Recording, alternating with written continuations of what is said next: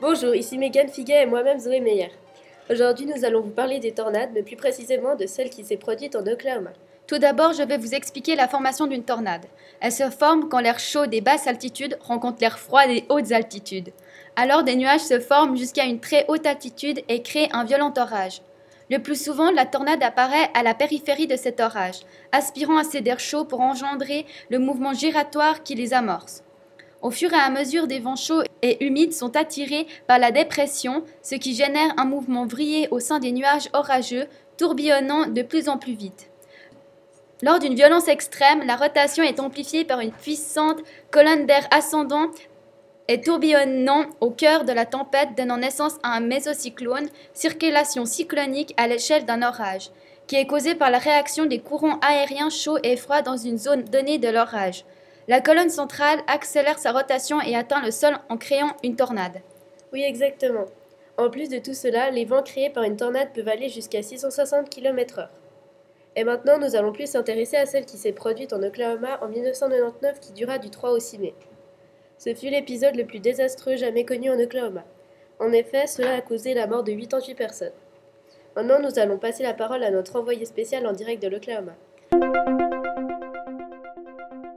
Oui, bonjour, ici Aiden Spear. Je suis dans la région de Woodward où il y a eu au moins 89 habitations détruites ainsi que 13 commerces. Plus de 30 personnes ont été gravement blessées et d'autres ont trouvé la mort. À mes côtés se trouve une des habitantes dont sa maison a été détruite. Je vais lui laisser la parole.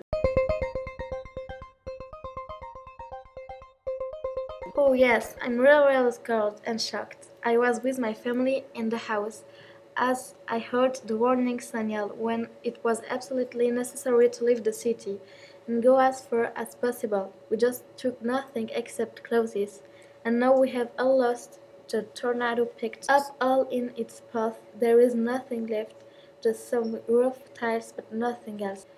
I had grown up with my parents and now nothing. La traduction de ce qu'elle vient dire est Oh oui, je suis vraiment vraiment terrifiée et choquée. J'étais avec ma famille dans la maison quand j'ai entendu le signal d'alerte où il fallait absolument quitter la ville et aller le plus loin possible.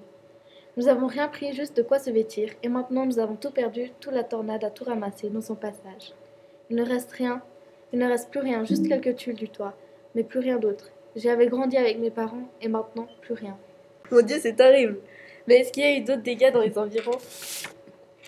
Oui, beaucoup de maisons étaient endommagées et des lignes à haute tension se sont effondrées. Dans le Kansas, 11 000 personnes sont sans électricité. Un hôpital de Creston, dans l'Iowa, a aussi subi d'importants dégâts. Mais les personnes à l'intérieur ont été mises hors de danger et les patients ont été très vite déplacés au moyen d'hélicoptères. Vu le nombre de bâtiments endommagés, à combien s'élève le prix des dégâts? Les dommages ont été estimés à à peu près de 1,1 milliard de dollars. Comment l'État a-t-il prévenu la population afin de les protéger de ce désastre?